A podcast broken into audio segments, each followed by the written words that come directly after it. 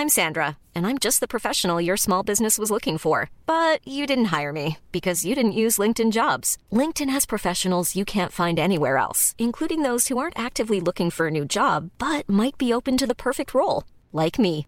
In a given month, over 70% of LinkedIn users don't visit other leading job sites. So if you're not looking on LinkedIn, you'll miss out on great candidates like Sandra. Start hiring professionals like a professional. Post your free job on linkedin.com/people today.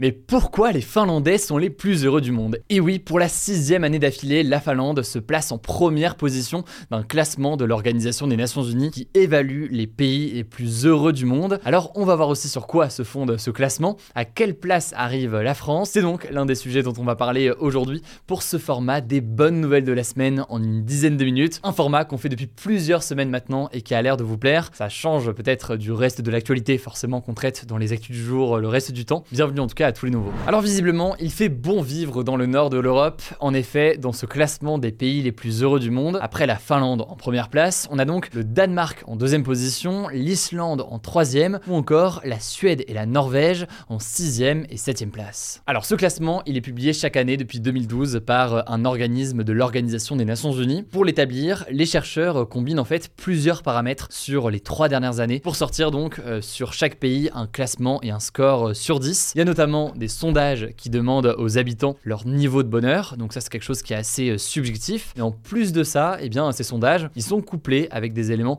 plus objectifs disons. Il est utilisé notamment la question du niveau de richesse du pays, l'espérance de vie en bonne santé, l'état des libertés individuelles ou encore le niveau de corruption. Mais alors qu'est-ce qu'il faut retenir de cette édition 2023 Eh bien déjà la France se classe à la 21e place, 21e position du classement. C'est un classement derrière les États-Unis, derrière l'Allemagne, derrière la Belgique aussi, ou encore le Royaume-Uni. Mais c'est un classement et c'est une place devant l'Espagne ou encore l'Italie. La France a un score exactement de 6,66 sur 10. Ça va faire naître de grandes théories tout ça. En tout cas, c'est assez loin de la Finlande qui est à 7,8 sur 10. Bon, l'une des choses qui contribue à expliquer un tel écart, et plus généralement d'ailleurs les premières places des pays nordiques, c'est que dans ces pays, les habitants ont tendance à déclarer un niveau de bonheur plus élevé que le reste du monde. Et ça, en fait, ça tient à une définition euh, potentiellement différente de ce qu'est le bonheur au sein euh, de ces pays par rapport à la vision que l'on peut avoir en France ou dans d'autres pays. En France, le bonheur a tendance à être perçu comme quelque chose de fugace, de passager, alors qu'en fait, dans certains pays euh, nordiques, la Finlande notamment, eh bien, beaucoup voient le bonheur comme un état durable, même si du coup potentiellement moins intense, mais quelque chose, une forme de satisfaction, disons, permanente. Et c'est ce qu'affirme Meryl Rivara, qui est une chercheuse qui travaille dans une organisation spécialisée sur le bonheur en Finlande. Elle a été citée par le journal Le Huffington Post et elle dit, je cite, Pour nous, le bonheur n'est pas obligatoirement cette émotion unique et très intense, il ressemble davantage à une impression constante d'être satisfait de sa vie. Il est donc plus facile d'être heureux en Finlande. Bref, c'est possible que les Finlandais soient plus heureux que les Français, mais il y a peut-être aussi, c'est intéressant à voir, des questions de définition des choses. Qu'est-ce qu'on entend finalement par le bonheur? On dirait un sujet de philo, je pose ça là, vous avez quelques heures. Bon, mais il y a un autre enseignement majeur de ce rapport de l'Organisation des Nations Unies que je voulais vous partager, c'est le fait que visiblement la pandémie n'a pas eu d'impact à long terme sur le niveau de bonheur au niveau mondial. En effet, le rapport a mesuré une satisfaction mondiale moyenne qui est aussi élevée que celle des années précédant la pandémie. À noter au passage que certains pays forcément ont un très mauvais classement. On retrouve parmi eux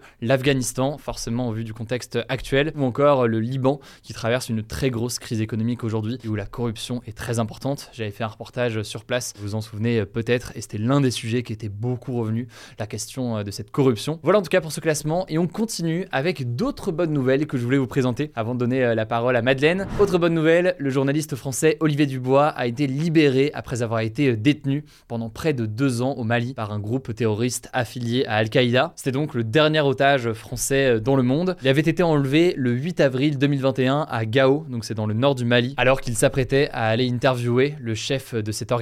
Et donc, après 711 jours de détention, il a finalement été libéré et il est arrivé sur le sol français ce mardi à l'aéroport de Villacoublay, où il a donc été accueilli par le président de la République et ses proches. On en a parlé cette semaine dans les actus du jour, mais je voulais quand même en reparler à nouveau aujourd'hui, c'est quand même une très bonne nouvelle. Troisième bonne nouvelle qu'on peut noter, le Conseil d'État, donc la plus haute juridiction administrative française, a ordonné au gouvernement de fermer certaines zones de pêche pour protéger les dauphins. En fait, depuis le mois de décembre, plus de 400 cadavres de mammifères mammifères marins ont été retrouvés sur les plages de l'Atlantique et ces animaux se retrouvent en fait piégés dans les filets de certains bateaux de pêche où ils finissent par être mutilés et meurent d'asphyxie. Et donc suite à ce constat, de nombreuses organisations et ONG comme par exemple Sea Shepherd France eh bien, se sont mobilisées en saisissant le Conseil d'État pour demander au gouvernement de prendre des mesures. Et donc finalement, le Conseil d'État a suivi leur requête et leur a donné raison. Voilà donc pour quelques bonnes nouvelles. Je laisse la parole à Madeleine qui est journaliste au sein de l'équipe pour d'autres bonnes nouvelles. On a à en trouver malgré tout un certain nombre cette semaine. Du coup, euh, on vous les partage. Merci Hugo. On continue avec une quatrième bonne nouvelle. En 25 ans, le Népal a réussi à doubler la surface des forêts sur son territoire. En fait, dans les années 1970, les forêts des collines du Népal ont fait face à de fortes dégradations à cause notamment du pâturage du bétail et de la récolte massive de bois de chauffage. Et donc ça a entraîné beaucoup de conséquences négatives, comme par exemple l'augmentation des inondations et des glissements de terrain. En 1979, un rapport de la Banque mondiale a même alerté sur le risque de disparition totale des forêts d'ici 1990 si un reboisement à grande échelle n'était pas mis en place dans le pays. Du coup, pour faire face à ce problème, les autorités népalaises ont mis en place entre les années 1980 et les années 1990 un vaste programme de reforestation en collaboration avec les communautés locales forestières. Et donc selon une enquête de la NASA, cela a permis de quasiment doubler la surface forestière du pays en 25 ans. Cinquième note positive, en Espagne, un athlète handicapé à 76% a réussi à boucler un marathon en intégralité. C'est la première personne au monde avec un handicap si lourd à réaliser cet exploit. Il s'appelle Alex Roca Campillo et depuis l'âge de 6 ans, il souffre de paralysie cérébrale due à une encéphalite, donc une inflammation du cerveau. Et donc à cause de ça, 76% de son corps ne fonctionne plus, ce qui affecte fortement sa mobilité. Et malgré ça, Alex Roca Campillo a terminé le marathon de Barcelone, donc une course à pied de 42,195 km en 5 heures, 50 minutes et 51 secondes. La vidéo de sa performance a été vue près de 7 millions de fois sur Twitter et 3 millions de fois sur TikTok. Sixième info, et c'est une nouvelle encourageante pour la survie des tortues rayonnées, une espèce en voie de disparition. Un animal de 90 ans est devenu père de trois petites tortues pour la première fois de sa vie au zoo de Houston, au Texas. C'est un gardien du zoo qui a découvert par hasard les œufs pondus par la femelle âgée de 53 ans, et la nouvelle a été accueillie avec beaucoup de joie au sein du zoo. En fait, cette espèce est classée en danger critique d'extinction par l'Union internationale pour la conservation de la nature, notamment car elle est victime de braconnage pour du commerce illégal d'animaux de compagnie depuis plusieurs années. Et donc cette naissance assez imprévisible vu l'âge du couple de tortues a beaucoup réjoui le personnel du zoo. On continue avec une septième bonne nouvelle, la ville de Bergen, en Norvège, va inaugurer le plus long tunnel au monde réservé aux piétons et aux cyclistes. Alors ce tunnel qui sera ouvert au public à partir du 15 avril 2023 va mesurer près de 3 km de long et il permettra de traverser la montagne de Lofstaken et donc de relier deux zones résidentielles de la ville de Bergen. L'objectif des autorités avec la création de ce tunnel, c'est de permettre à un plus grand nombre de personnes de choisir plus facilement le vélo et la marche à pied plutôt que la voiture. Et donc ça permettra de réduire les émissions de gaz à effet de serre et la pollution. Huitième actu, les patients atteints de leucémie ont désormais un espoir de guérison grâce au développement d'une nouvelle pilule par des chercheurs américains. Alors la leucémie, c'est un type de cancer qui attaque la moelle osseuse où sont produites les cellules sanguines et qui provoque la production de cellules défectueuses. Pour tenter de trouver un remède contre cette maladie, des chercheurs ont développé un médicament appelé Revumenib qui agit en reprogrammant les cellules leucémiques en cellules normales. Alors c'est un peu compliqué, mais en gros, lors d'un essai clinique aux États-Unis, ce médicament a complètement éliminé le cancer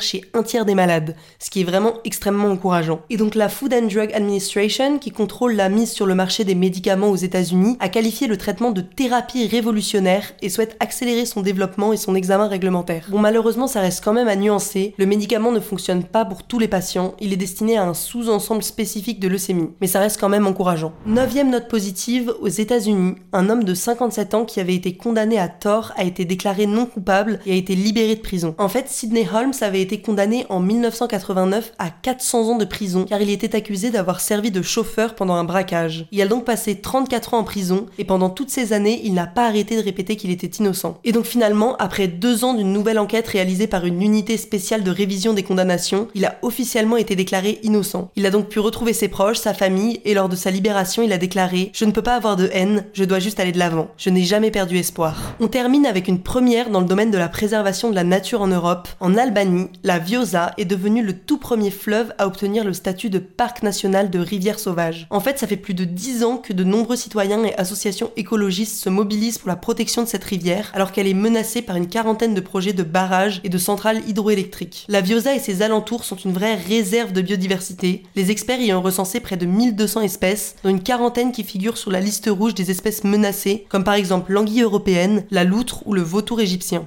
Et donc finalement, un parc national a été créé pour sauvegarder cette biodiversité. Il englobe plus de 400 km de rivières qui sont désormais protégées par l'Union internationale pour la conservation de la nature. Merci beaucoup euh, Madeleine et merci à vous aussi d'avoir suivi euh, ce format, que ce soit sur YouTube ou alors en version podcast audio. Abonnez-vous et partagez ça autour de vous. Je sais que ça vous a permis d'avoir une petite dose d'optimisme quand même. Au moins quelques bonnes nouvelles qui font, qui font plaisir. Prenez soin de vous et on se dit euh, du coup à très vite. Mom deserves the best, and there's no better place to shop for Mother's Day than Whole Foods Market. They're your destination for unbeatable savings, from premium gifts to show-stopping flowers and irresistible desserts. Start by saving 33% with Prime on all body care and candles. Then get a 15-stem bunch of tulips for just $9.99 each with Prime. Round out Mom's menu with festive rosé, irresistible berry chantilly cake, and more special treats. Come celebrate Mother's Day at Whole Foods Market.